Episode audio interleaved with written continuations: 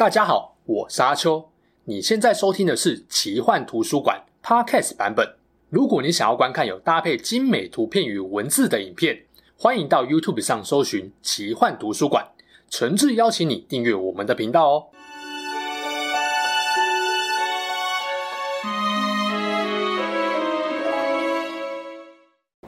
Hello，大家好，我是阿秋，来聊聊神秘奇幻的主题故事。北欧神话我们讲过奥丁。讲过索尔，这两位都有战神的美名。不过，他们最响亮的称号并不是战神，而是雷神跟诸神之父。但真正北欧天字第一号战神另有其人。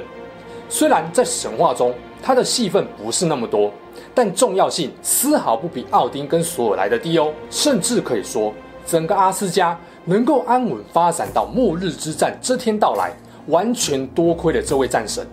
要不是他英勇牺牲自己的手臂，或许诸神会更早被灭亡，也不一定。这位关键人物就是北欧的独臂战神提尔。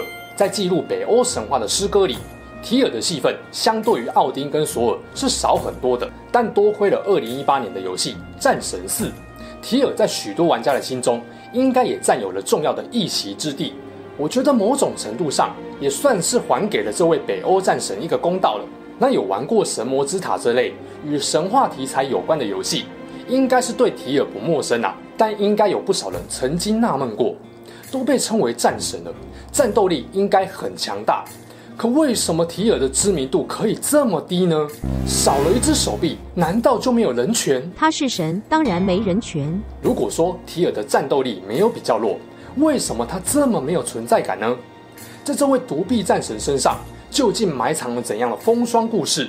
就让我们一起来聊一聊这集的主角战神提尔吧。如果你是第一次看我影片的观众，喜欢我讲世界神话故事，或是喜欢各类奇幻主题，请大家动动你的手指，帮影片点个赞，订阅我们频道，打开小铃铛通知，我会继续带给大家很多精彩的影片哦。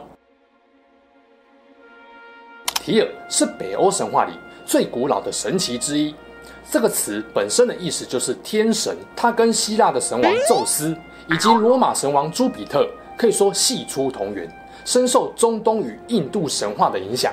提尔是代表勇气与战争的神，同时也是契约保证人、誓言守护者与荣耀的代表。他随身佩戴宝剑，骁勇善战，威名远播。尽管史诗中很少记载他亲上战场杀敌的画面，但根据史诗《沃尔松格传奇》记载。想要赢得战争胜利，战士们必须将提尔的名字以卢恩文字刻在剑柄上，并且赞颂他的名字两次，这样子就能够受到战神的加持庇护。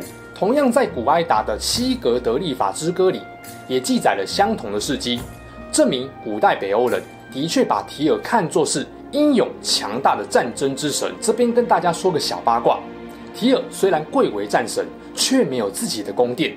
而是常住在英灵殿中。那本来啊，我是觉得有点感伤，但仔细想想，这样不就能够常常见到漂亮的女武神了吗？提尔，你根本是计划通嘛！你以为人家跟你一样低俗吗？罗马帝国时代的历史学家塔西佗曾经写过一本《日耳曼人的起源与分布》的书，里面就把提尔跟罗马神话的战神马尔斯相提并论，甚至啊。英文里的星期二 （Tuesday） 意思就是提尔日，可见提尔这个神在古欧洲人心中分量非常重。对了，不止动刀动枪的战场，法庭也被认为是通过雄辩所展开的战场，所以提尔也被看作是维护司法公正与社会秩序的神。不过，关于提尔的身世，跟索尔一样有争议。古埃达的休米尔之歌里。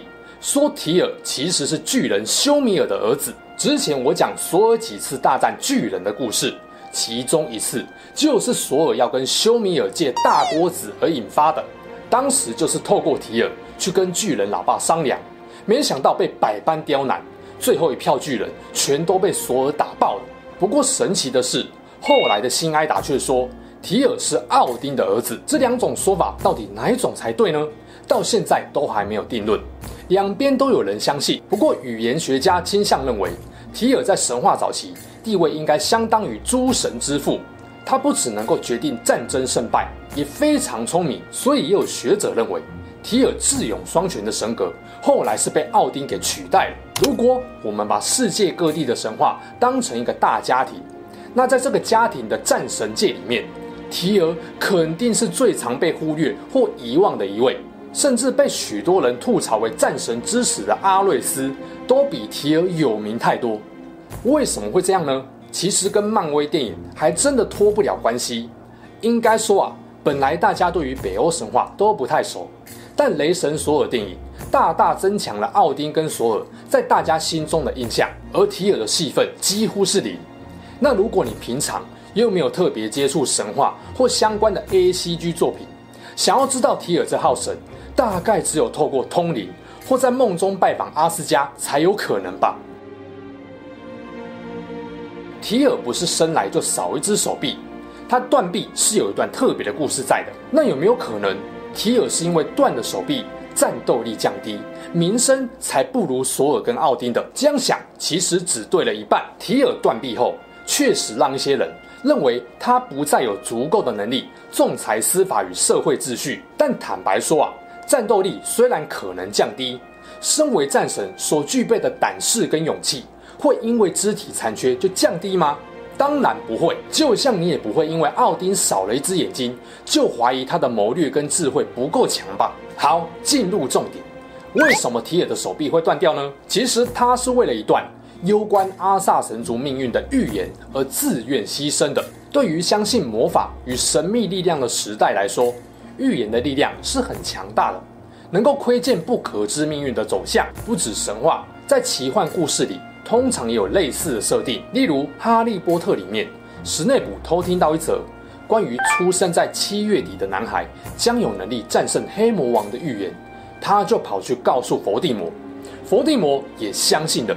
并把哈利当成是灭口的对象。北欧神话里，奥丁透过女巫的预言，看见了未来必然发生的末日之战，包含了诸神的败亡与世界的重生。其中导致末日之战的一个主因，就跟洛基的三个孩子有关。基于防患未然，诸神马上就对洛基刚诞生的三个孩子——巨狼芬里尔、大蛇爷孟加德，还有女巨人海拉——采取了行动。虽然洛基是巨人族。但再怎么样，他都是奥丁的结拜兄弟，奥丁不可能直接杀掉洛基这三个孩子。但如果让他们在险恶的环境中自生自灭，那就不能说是诸神的罪过了吧？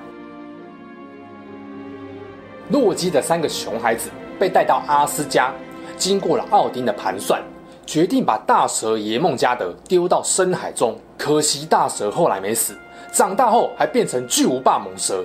海拉被丢到了遥远的物之国尼弗尔海姆，成了掌管死亡的冥界女王。而体型还很小的老大巨狼芬里尔，奥丁就决定把他养在神之国中，就近严加看管。没想到养一养，芬里尔的体型不止大了好几倍，连性格看起来也凶残了好几倍啊！担心预言提早成真的诸神再也无法忍受了，决定用坚固无比的链子拴住他。让他无法威胁诸神，但平常都没有在拴链子。突然有人就拿了一条大链子，说要拴住你，你会乖乖给拴吗？不会嘛，当然要用骗的。喂喂，芬里尔，你这么强壮，不管什么链子，应该都拴不住你吧？嗯，那当然。结果没两三下，芬里尔就挣脱了诸神的大铁链。诸神虽然吃惊，但还在意料之中。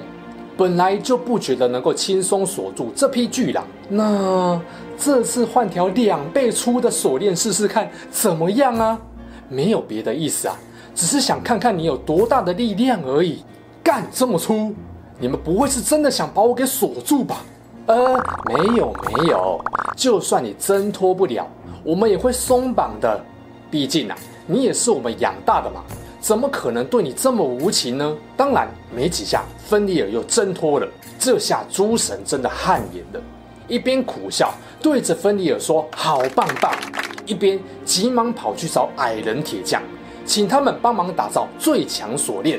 确实有一种几乎无法挣脱的锁链，但不仅做法特别，还需要六种材料：猫的脚步声、女人的胡须、长在岩石上的树根、熊的肌腱、鱼的肺跟鸟的唾液。那因为使用了这六种材料，这世界上就再也没有这六种东西了。铁匠也终于做出最强锁链格莱普尼尔。诸神脸上藏不住喜悦，又跑去找芬尼尔，想要故技重施。啊，人家也不是笨蛋啊，用屁股想都知道有鬼，当然直接被打枪。这时候，所有的神几乎都用了三寸不烂之舌，要说服芬里尔这不是陷阱。芬里尔终于动摇了，一方面想说这些神应该不会这么无耻欺骗他吧，另一方面又不放心，所以他提出了一个条件：你们之中必须有一位。把手臂放在我的口中作为担保，如果你们耍诈，这家伙的手臂从此就要跟他的身体分离。当然啦，没有哪一个神愿意拿自己珍贵的手臂作为担保。大家不是面面相觑，就是低头沉默。是的，这时候提尔往前站到了巨狼面前，把手臂放到他的口中。我愿意拿我的手臂作为担保，就算你不信别人，也该信我。我可是阿斯加最英勇的战神，这其实就跟一位运动员说他愿意牺牲一只手或一条腿一样，等于是拿自己的职业生涯作为交换筹码。芬尼尔答应了，而这一次他没有能够挣脱锁链，气急败坏下狠狠咬下了提尔的右手。提尔用他一条手臂作为代价，换来了神之国好长一段时间的宁静，让诸神再也不用提心吊胆。芬尼尔就这样被锁在了湖中小岛上，直到诸神的黄昏，末日之战，他才得以挣脱束缚，用尽全力向欺骗他的阿萨神族报仇。从提尔为了神族命运，甘愿牺牲自己的手臂，就知道他完全无愧于勇气这个代名词。少了一条手臂，对他的战斗力当然有影响，但他没有丧志。反而就像是从逆境归来的英雄。这时候啊，我仿佛听见了一位女性的呼唤：“过儿，是你吗？过儿。”但该来的总是要来，就如同欺骗巨狼芬尼尔一样。阿萨神族屡次背弃诺言，虽然延缓了末日到来，但也让他们注定走向败亡的命运。当末日之战来临，芬尼尔咬断锁链，跟奥丁大战。张口就吞了奥丁，独臂战神提尔当然不可能退缩，他就像杨过，左手握着宝剑，对着冥界地狱犬加尔姆进攻。他喊着六六不能忘，他喊着就算会战死，老子也要跟你同归于尽。双方激战到了最后一刻，结果提尔的脖子被加尔姆给撕裂，气绝身亡，但加尔姆也重伤倒地，真的同归于尽。其实提尔这位北欧神话的战神戏份真的不该这么少，但因为他的神格后来转移到奥丁身上，自然就不再是大家的焦点所在。这种人在现实中啊，很容易被利用，大概就是那种知道他是武林高手，但无欲无求、朴实低调，没事不会想到他，一旦出现危机，就会第一个拉他出来当坦克吸引炮火。金庸笔下的大侠郭靖曾经说。为国为民，侠之大者，套在提尔身上感觉蛮贴切的，但可能要改成为国背锅比较适合，因为他不止牺牲了自己的手臂，连背信忘义这个锅也一并背下来了。到了末日之战，即使知道战斗力不如以往，还是帮忙拉住地狱犬的仇恨。对比奥丁直接被芬里尔秒杀，提尔至少还跟对面一换一。这难道不值得给个敬佩跟尊重吗？对于提尔的断臂过程，其实还有另外一个版本，一个我比较愿意相信的版本。凶残的芬里尔在阿斯加没有朋友，唯独勇气过人的提尔愿意亲近他，看着陪他从小到大的狼，眼神中充满着对所有人的不信任。提尔硬着头皮叹了口气，走向前。芬里尔，乖，我会把我的手。放到你的口中，但是捆在他身上的锁链没有松绑，反而越来越紧了。诸神们的笑声也越来越止不住，包含了索尔豪迈洪亮的笑声。芬尼尔眼眶泛着泪，看着提尔，好像在说：“为什么你们这样对我？”而提尔只是点点头。要吧，是我们对不起你。